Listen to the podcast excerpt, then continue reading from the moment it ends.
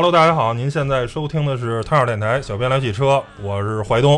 大家好，我是杨广。呃，好久没给大家录节目了啊，先说一下为什么，就是因为最近一年呢，工作上有很多的这个变动，然后反正因为各种原因吧，嗯、包括 F 一节目也没有更新，然后小编来汽车的常规节目呢，大概也有大半年，嗯、没更新了。然后现在呢，但是这不重要啊，我们又回来了，是吧？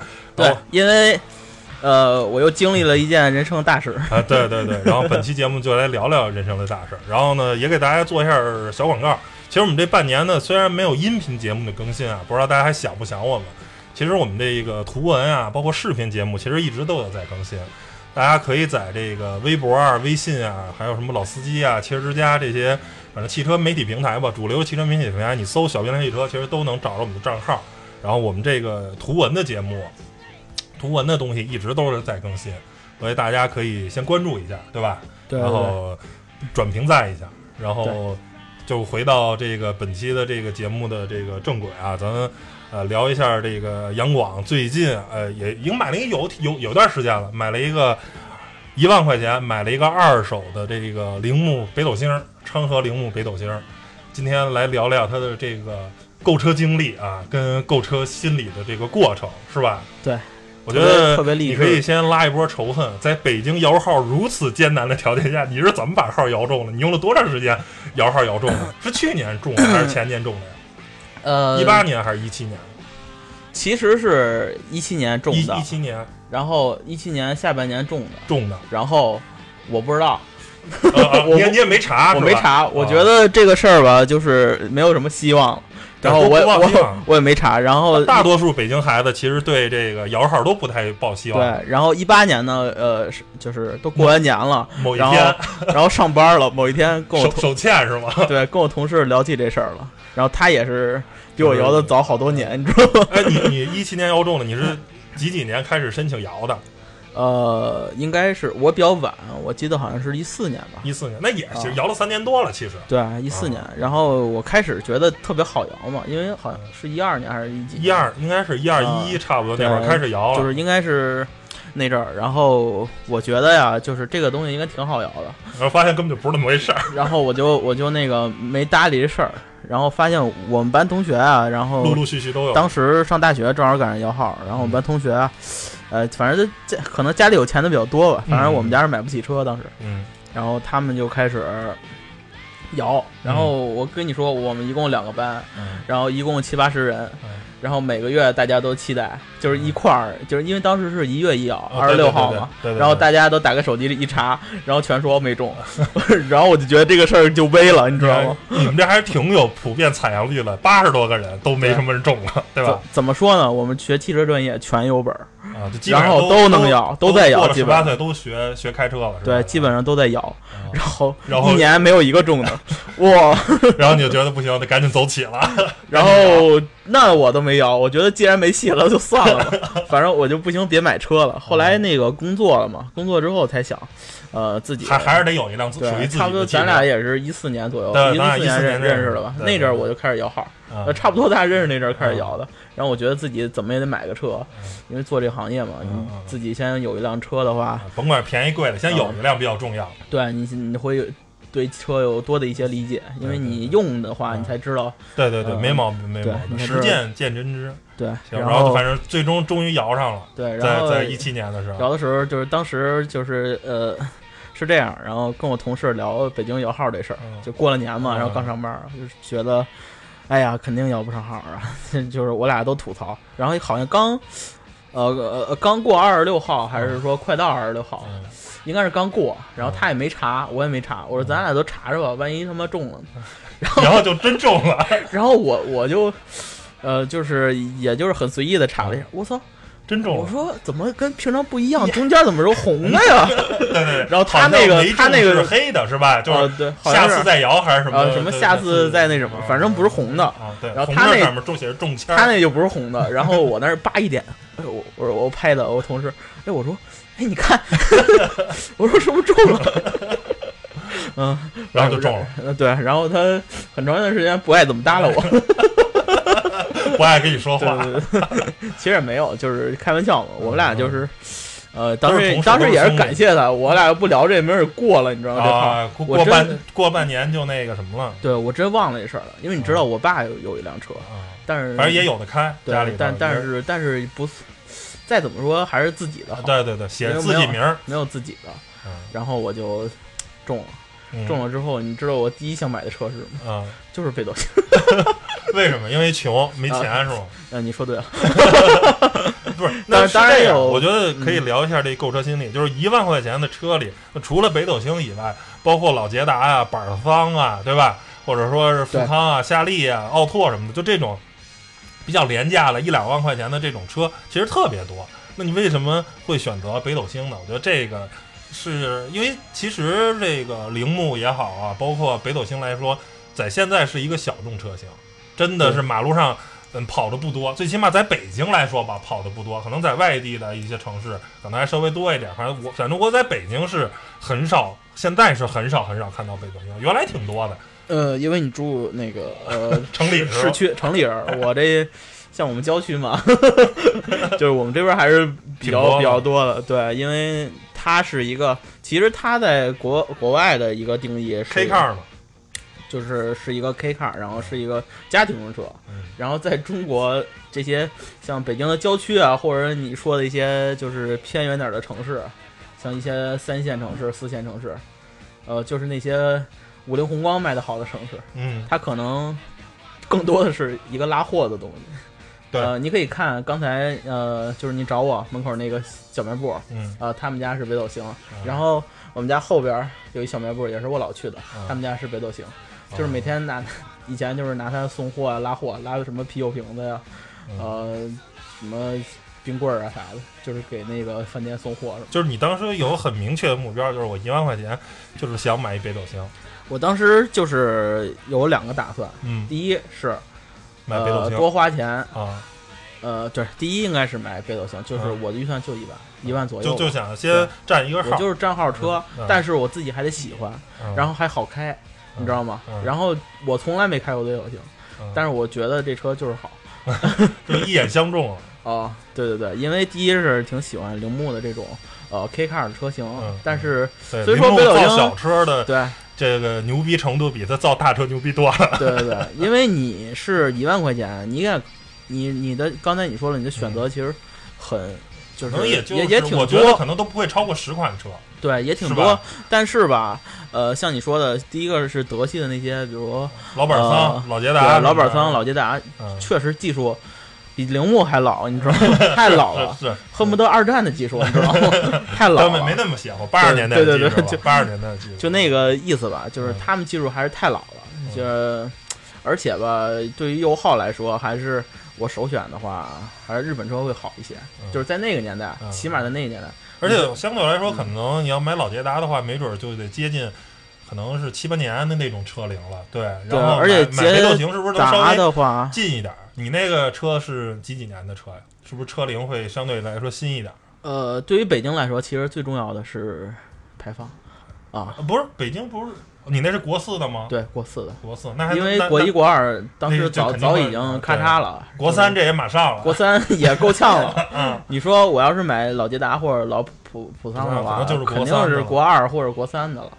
然后就是就是一万块钱年限的，要么啊就可能是比较近的，就价格就贵了。可能我开的时间太短，我的意思就是，如果买车账号的话，就是让这车尽量占时间长一点儿，然后等到我赚够钱，我再换一个好一点的车我。我我想买的车，对，比如说我一年挣十万，嗯然后我这车只能两年。就只只能两年之后就得报废了，然后我只能花二十万买一车。要是我一年挣十万，十年呢，我就能买途锐了。途锐是下期要聊的话题。想的比较美啊，想的比较还得花呢，还得花呢，是嗯是是。就大概这个意思。就是我那我觉得你聊聊这个看车经历嘛。你作为一个原来的二手车的从业者，嗯然后其实买这车呢也是小有点小周折，对吧？其实也不是那么容易。对对对，嗯其实最简单的就是看车。对，对我来说啊，最嗯简单的就是看车，啊，最难的就是找到这辆车，你知道吗？首先北京应该找北斗星不是很好找，是吧？不好找不，好找，就是找北斗星其实很好找，但是找找一辆。好好车况的，哎，呃，就是第一车况也不能说特好，就是还呃还凑合吧啊还可以，就是没说大事故。嗯第二，呃，国四的，国四呃，第三，那个 钱不能太贵。啊，对，你知道当时我在网站上查，嗯就是因为好多都是个人车主，他都想卖的很高，你知道吗？然后价格都不是很合适，嗯就是一般是呃二手车车商，嗯，然后他们也不会收这种车，因为太便宜，他太赚不了多便宜，少钱，他赚不。上钱，你说一万块钱车，他加百分之二十才挣两千块钱，对对吧？何况这很多时候可能都加不了，加不了百分之二十。第二他也没准就加百分之十啊。他也卖不上太贵，然后一般就是没有二手车经销商做这种车，然后就是然后还得占一指标，还得占占占个号，对吧？你要在花乡还得占一车位，你说对吧？特别不好找。然后就是我呢，就是每天在网上看。我我跟你啊说，你要是想找一辆自己喜欢的，而且不通过这个经销商买，嗯而且要那个还想赶紧买到，嗯，就是不是很容易的事儿。特别不容易，你知道吗？就是我也刚才也说，对我来说最简单的就是看车，看车我花了不到五分钟。嗯，但是你找车用了很长。找车我用了半年多，就是头半年没找后半年才找，因为头半年我中号了，我不知道。嗯但是特别幸运的是，北京呃出台了一个新规定，原来是一个指标只能半年的时间内对对对，不用的话就就对收回到那个摇号库里了。对买指标。后来我刚要完，就马上到期了，我都不知道怎么办。我说，哎呀，买什么要不不车呢？行，先凑合弄一车，先把这号因为弄上。也找不到，我我不是说弄一车，我说找人再过一下户，啊，然后验一下标洗一遍手续，那也花好几百呢，嗯你知道吗？还他妈麻烦。然后那个正到这时，突然政策改了。哦，突然就改了 一年。我说我操，哎哎，呃，然后我我才一八年，差不多，呃，快到也是夏天这阵儿吧，快，嗯七八月份，呃，我记啊得也是快这阵儿，快夏天了，应该是。那就是一年前呗，现在是一九年得有。一年了，买了快啊一年了。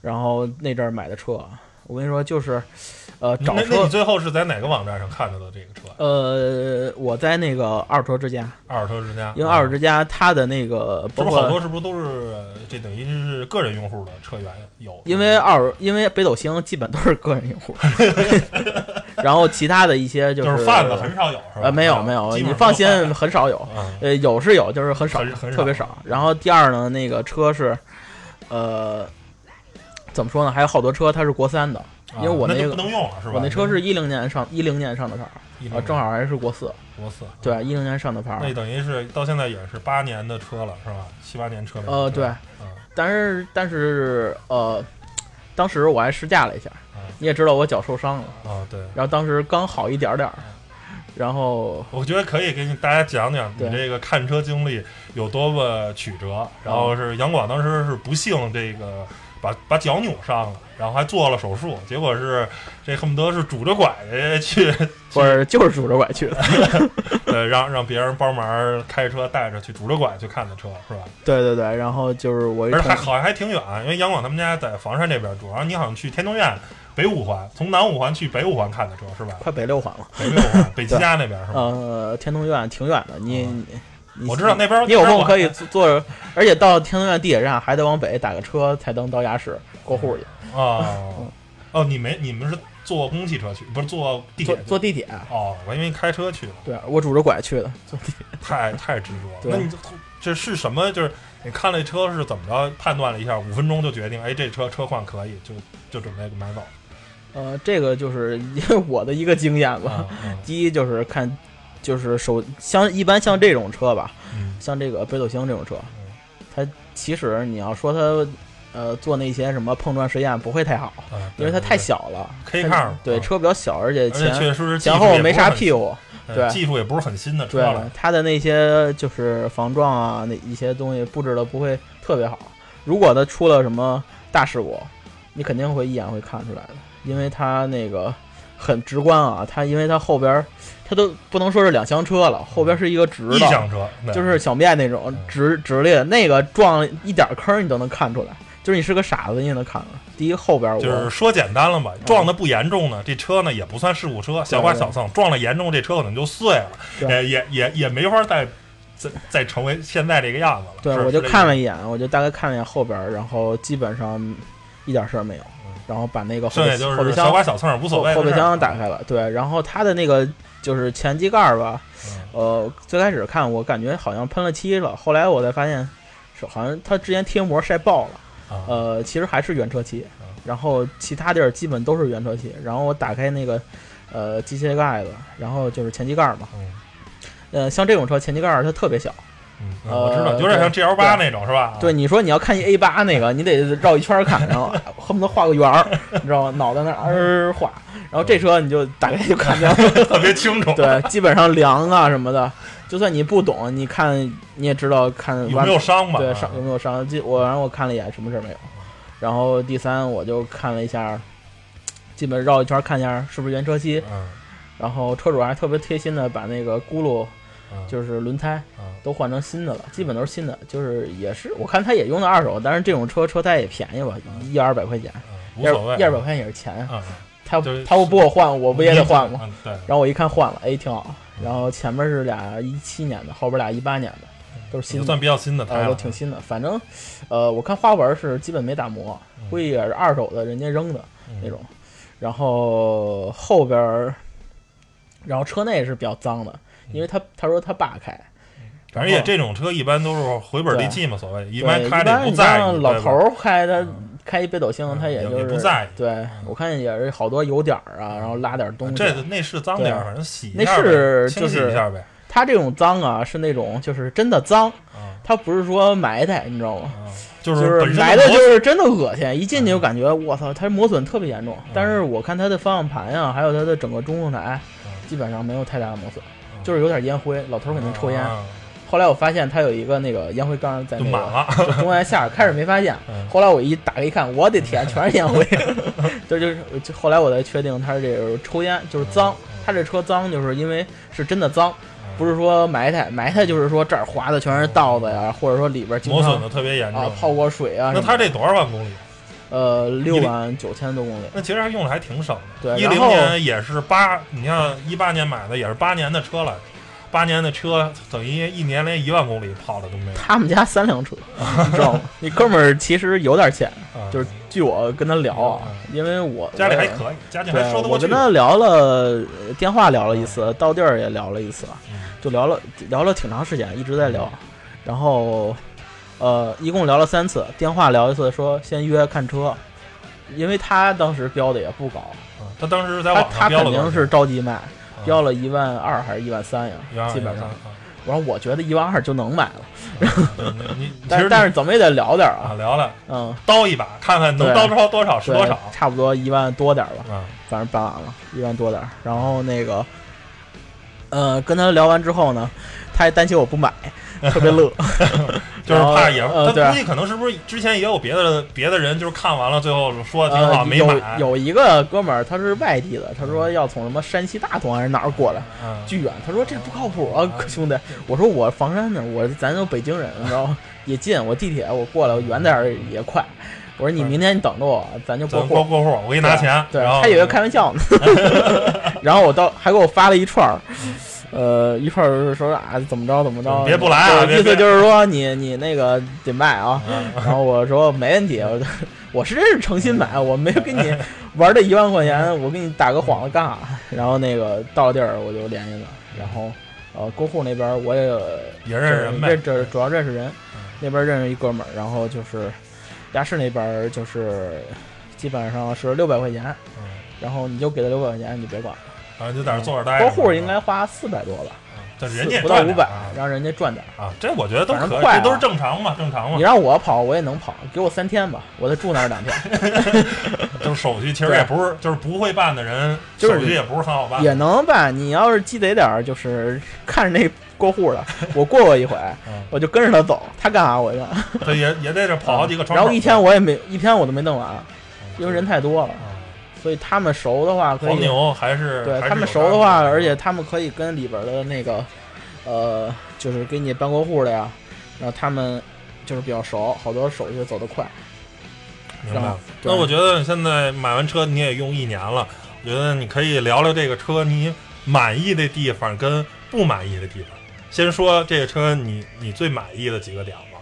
呃，第一满意的是空间大，啊，对对对，这我也体验过。对，确实，我觉得是在这种就这种所谓的 K car 里头吧，然后的这种小车里头，最起码前排空间呃是比较大的，其但是它后排空间挺其实挺一般的。对，其实但是前排空间，呃，这个尤其是把你座椅调的比较靠后的话，反正我这个大家都知道，一幺九幺九零幺九零幺九零二百多斤，反正不瘦。然后呢，前排坐着还是挺舒服的，而且尤其是它这车里最大的特点是什么呀？一般的，你像咱们奥拓啊这种车啊，它头部空间都不行，因为它是车身的高度啊，它的车身的造型制约了。你这个头部空间有很多时候都顶脑袋。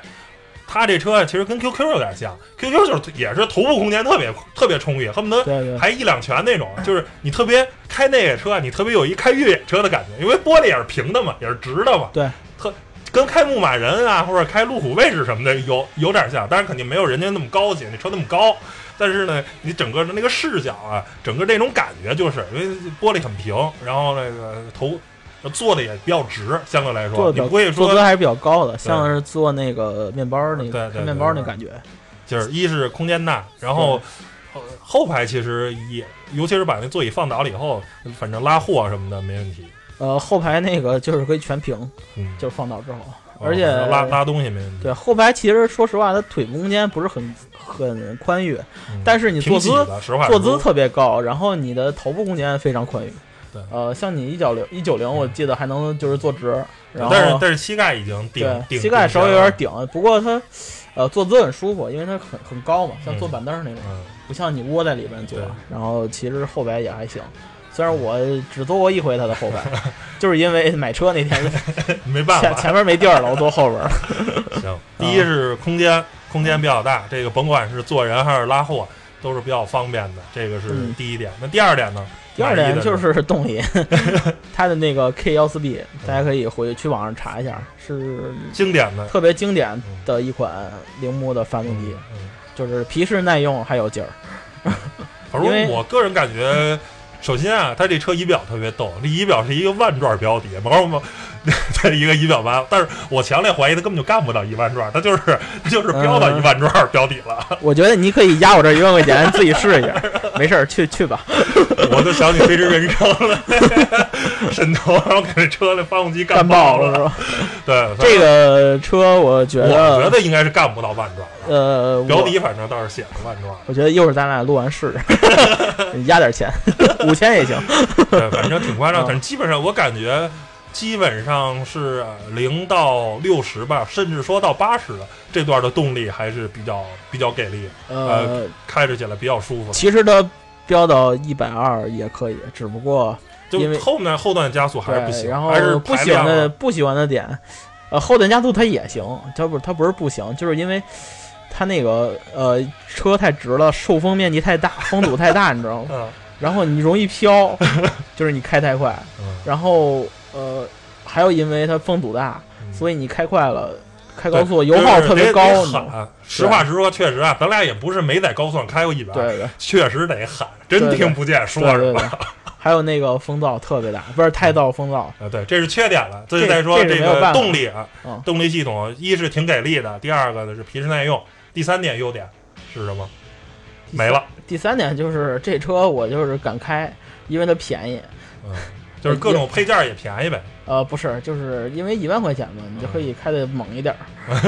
你要说给我一个途锐，我每天就是柔特别柔。是是，我我我们广哥很猛啊！有一次我们开那车，一个迈巴赫那个准备强行并线，广哥没没让的，守住了自己的这个底线啊。然后我看迈巴赫也怂了，也没敢往里并。其实我当时眼花，我以为是天籁呢。确实啊，我当时惊了，我说你大哥你让人一下，这个确实是是吧？虽然你可能占理，但是确实没有必要啊，太自信确实没有必要。还是我还是以后买一好车。对对对，然后就是便宜呗，然后这这车也便宜，维修保养也便宜呗。对，就是基本上你就是去那个老点儿的修车铺，也都能修。呃他们修的更顺手，就是一些小摊儿，他们说修的更顺手。像这种车，他们因为像那些师傅，他们最早就修这种，你像我那还是拉线油门，像这种特别传统的车，嗯，很快就给你就纯基本上是跟电子就没什么关系的，就纯机械的。对，就是不是那么电子，也不用插电脑啊什么的，就是很快能给你修完。像之前那个也没修，上上回就换了火花塞，一会儿就换完了，嗯，嗯，特别快，因为它结构相对于现代车来说简单简简单很多多了，。简单多了，就能走，要么就能走，要么就彻底走不了。不会说现在的很多车故障特别多，可能就是一故障码，你不消的话，它指哦定哪儿对对就 传感器抽风了，对吧？对对其实车可能没坏，但传感器抽风了，它最后就不让你走。想想起了某个品牌，对对对对对，这都是故事，以后慢慢大家给一个一聊。还有优点吗？呃，还有的优点就是，其实这车的呃油耗其实还可以。嗯，呃，大概怎么说呢？就是说，如果你拿它纯代步的话，就是说别就是其实就是别别别标起来，啊，别上别上别上一百吧别。上一百以上，其实八十到一百之间还可以吧，啊别过一百，或者说别，其实到一百都有点费油，嗯就是八十以内，然后城市里代步。嗯，像我们家住郊区的话，也不太堵，嗯嗯就是出去比较拉拉个货呀，出去带个步玩啊，嗯接个人什么的。然后它其实油耗也就五到六个吧，五五个油到六个油，就是还算，因为大家要考虑啊，它的这个还算比较技术低的。技术是一个很老的，其实应该也是九十年代的技术，发动机的哦，技术。对，其实它也挺老的了，技术嗯，只不过还是还是车轻，还是车轻。对，还是车比较轻，嗯，电喷的嘛。嗯然后，呃，你要上高速呢，是还是手动挡，对是还是手动挡。你要上高速的话，呃，那油耗反正就挺高的了，我估计得得有十个，要跑到一百二，因为风阻因为我感觉好像一百二得干到小三千转了吧？要是呃，对，差不多三千以上了。然后，你对于现在其实它不是转速的原因，就是风阻的原因。嗯呃，这车就是因为风阻。而且我觉得可能跟变速箱齿比也有点关系，它可能嗯还是设计的是低速通话，设计上就还是跑高速的。像这种 K car 也是很少跑高速的，还是你要是城际通行的那种，可能你买这么一车确实差点意思，但是代步挺好。代步特别好。还有一个就是对于现代汽车来说，你很多现在的 1.4T 的这种增压发动机啊，或者其他的，你很难想象说开到一百二需要三千转，这基本上对于现代意义上汽车啊，一千多，嗯，也就是顶多是两千二、两千五到头了，一般可能也就是动力稍微好一点，就可能一千八、一千九百转，对吧？那些八 AT、九 AT 的，一千多转，嗯，妥妥的你很难说嗯，你说拉到一百二需要三千转，这都这都是对于现代汽车是很难想象的。而现在基本越好的车它越省油，你知道吗？对对对对对，嗯但是相对动力啊跟那个体体重那个车重但是我怎么想的？因为我才花一万块钱，是我打出十万块钱富裕，我有九万块钱去加油，我一开到死。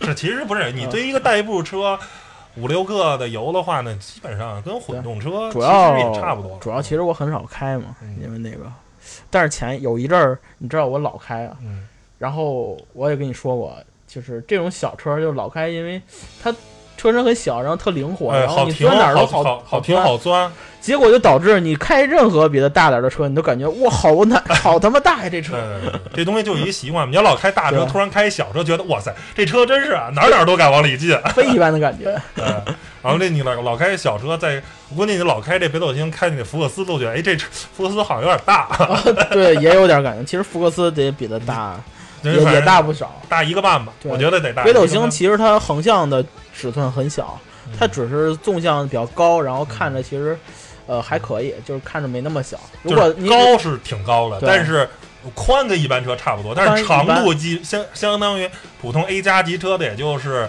三分之二。对长度也很小，对对对，然后，呃，其实也刚刚才说买这车原因，还有一个挺重要原因就是也是空间的问题，主要是我比较胖，你也知道。嗯。然后那个我当时也想买那个，其实当时可以选的比较新点儿的，嗯。比亚迪 F 零，嗯。我可以买到一三年的一万块钱，嗯。然后就是因为买太新的。嗯，车然后还有奥拓，奥拓嗯就是我得添点钱，奥拓贵，你知道吗？嗯，奥拓竟然贵，我操！不是 奥拓的技术应该相对来说可能会新一点吧？呃，是是是是，是吧？是这就是也是铃木他们家呃，太小了那俩车都，嗯我就是我，我屁股屁股都坐不上那个垫儿，你知道吗？太小了。太就算了。对，也不是不喜欢，我也喜挺喜欢这种小车。如果我再瘦一半儿，我就可能可能可能就开一个奥拓。我现在二百多，然后那个我我我再开一奥拓，我觉得还可以，这真是现在有点壮。嗯然，后以我这块儿，我开北斗星，我感觉好哎还行。好舒服，空间好大呀。行了，说了这么多优点，是不是该说说缺点？你车的缺点罗列一下呗。呃，缺点刚才说了一个，就是高速油耗高，风阻大，然后吵，嗯，吵。第二个，呃，就来自底盘的，它是板黄。嗯底盘相当没有质感。对对对。不过它调教的还是挺好的，但是毕竟是就是钢板弹簧，大家不知道的大家可以回去查一下。对，就跟那个老的越野车跟很多的卡车是一样的。对，就就就是那个货车，大货车嗯后边那个一层一层那个板儿对啊，北斗星是这个的。然后这个我们曾经拿这个北斗星当过一回工作车拍摄，反正给我们那摄影师颠的够呛，说，嗯，杨老师车开的挺稳的，但是这车啊实在是太颠了，好多照片全虚了。我我特意怕他说颠，我开的特别柔。但是确实啊，跟对跟很多现代汽车相比，确实这个悬架就是没基本上没有什么高级感。嗯对，没有没有啥质感，但是怎么说呢？因为我但我觉得过弯开起来感觉还行啊，侧倾什么的其实还可以，因为可能因为为这车太小了，嗯对，因为咱俩坐着压着的，你 没试过我一个人过的，是吧？容易飘，感觉会起来。但是还好那车吧，就是它的设定就不会让你冲起来，你不要你就是福克斯的话，它都可以让你冲起来，然后那车可车能自己的心理，踩都冲不起来。哎，你嗯可能心理预期也不会说这个车开得很猛，对但是就是正常的四五十啊，在山路上跑，其实也挺舒服的。对，因为轮胎也很小，我嗯我没看，反正应该是十五、十四，我估计也就那样吧。十五都不到，估计估计也就十四，嗯，十五、十四的圈，就特别然后小。估计也就幺八五、幺八五的胎宽，嗯幺八五、幺六五、幺七五，差不多也就那样。对，反正是很小的，但是反而看起来很萌。啊，对，萌萌哒，对，然后它板黄呢，呃，一个缺点就是太硬，可能就是但是我觉得。也带来一个好处，就是拉货的时候可能底盘不怎么塌对，啊。这个第二个就是优点就是第一个你说的拉货的时候就是。虽然我很少拉，拉但是我偶尔拉一次，就是把不怎不怎么塌啊。对，就是它承得住，就跟那个小面为什么那么受欢迎一样。然后第二是因为它是板簧比较硬你像我我开那车，就是只要不是特别深的坑，嗯我就跟开越野车一样，咔就过去，然后没事儿。嗯你不像我要开一个好点儿的车，开就算我开过福克斯吧，嗯就一圈儿，我就不敢使劲过，你知道我它怕怕拖底。对，因为它福克斯的底盘儿，它毕竟你相对北斗星来说高级很多，稳很多，它是独立悬挂。然后我就担心它磕坏了或者怎么着。你像板儿黄，我切，来吧来 吧。然后每次我都那么过，反正也没事儿。没事儿没事儿，就是最近扎一钉子，架不住那个 轮胎不行。到时候修车去吧，这也没车。对，一会儿我准备给卸了，补补个胎去。嗯那还有什么缺点吗？然后其他的缺点嘛，呃，目前也没有太硬太硬性的缺点，毕竟它它的呃它的那个价格是在这里，价格不是很高。然后像一些小的缺点就是，比如呃 挪车的时候方向盘有点重啊，就开着跟小面似的。而且我觉得这车吧，就是对于很多人来说啊，可能说是这配置特别低，比如说没有倒车雷达，没有倒车影像。但是它最大好处，因为车特别小，其实你不太用这个这些东西呢，也能倒，就是你的那个不影响。你看车尾是车尾是竖直垂直的，啊，就是你很难撞，你很难撞上别人。啊，你就没有什么特别多的那个盲区。对因为今儿早上我出来的时候，呃，我呃刚看完那个白宁儿白老师拍那白花汽车，他们刚试完那悍马 H 二嗯，那个车呢，你看那么大的车，然后呢也是没有雷达、没有影像，然后倒车就极其的费劲。是然后突然想想，你这车其实也没雷达、没影像，这东西我觉得还是看，因为你这车看着就特别清楚，四个角能非常清楚的判断，所以呢，就虽然没有没雷达、没有影像，但是就很容易判断。对不像说就别的汽车啊、盲区啊什么的，这个比较大的话，你你不好判断，这就看得特别清楚。而且它它还有一个像，比如说平常咱们在停车场往后倒车的话，嗯就有停车位的时候，然后呃，你就可以这样用你的那个，就我总结的经验啊，嗯 然后因为这我的车短啊，嗯用你的反光镜对准别人的反光镜，然后你跟他你可以随便倒，就是你可以踩着油道，只要你对准它的反光镜，然后踩刹车就行了。然后你会发现你后边还有很大一段距离，然后也撞不到。大概也就你正 正常的，相当于你要是我觉得 B 级车也就相当于人家恨不得一半儿一半儿多一点点儿我旁边碰一 A 八，我就合着眼倒。对他他都能进去，我怎么会进不去呢？对，就是说你可以用别的车来丈量你的车，因为虽然虽然我没有这个参照物，我没有雷达，我没有影像，但是我有别的车，他能进去，我就能进去。对对，因为很少你遇到 smart 这种，只要是遇到一般的你心里有点数就行对。一般的家用车，然后他能过去，你就肯定能过去。就是这个也是一个很好的丈量的一个呃参考吧，因为它小，小车也有小车的好处吧。我觉得还有一个稍微不足点儿的，可能就是储物空间吧，相对来说可能啊没有那么丰富，尤其是它可能是就是挡杆后方这儿没有什么搁东西的地方，对，然后车门板没有搁水瓶的，你像咱都得搁那上次咱个俩买水，手手套箱上的那个，它没手套箱它对它它就手 类似于手套箱上的那位置，只有手套，就上面有一掏出了一个小空间可以搁点东西，所以实也不小，我还放了一沓那个。而且我发现好像嗯就是这种这种比较老的车，可能在这个储物空间上的设计都是比较差。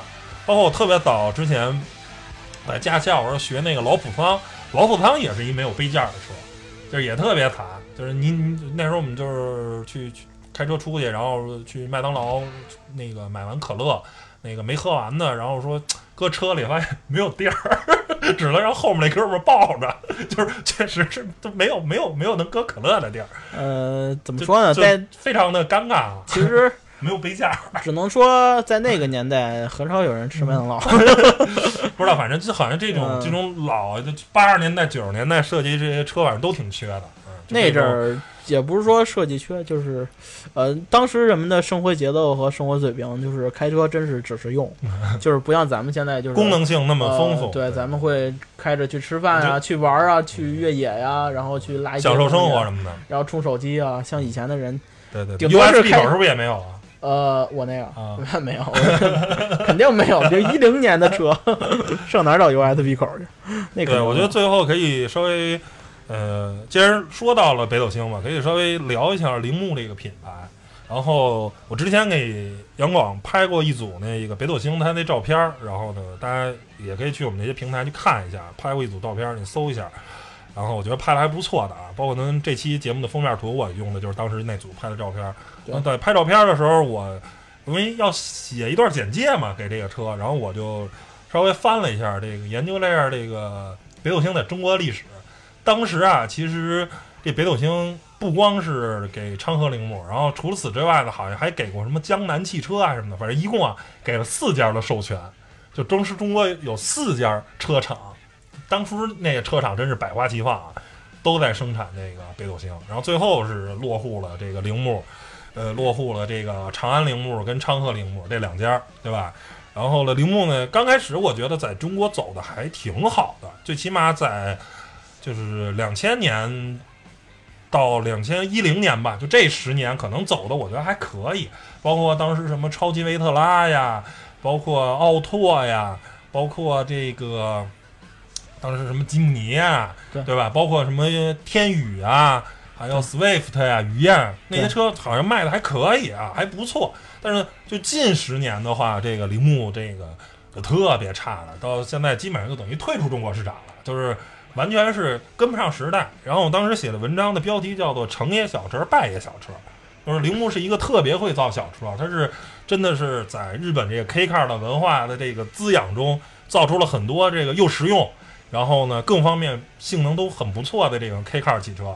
然后它造小车的能力超级强，我我我是深表怀疑，就是说，如果换做大众的话，我不认为他能花，你车新车大概有三万多块钱吧，呃，半截四万多，四万多，在当年的话应该是，4万我不认为大众可以造出一个四万块钱有有有北斗星这个性能的车，我我就是像德国那个欧洲的那些车企都不太会造 K car 这种，对吧？但是呢，拜也小车。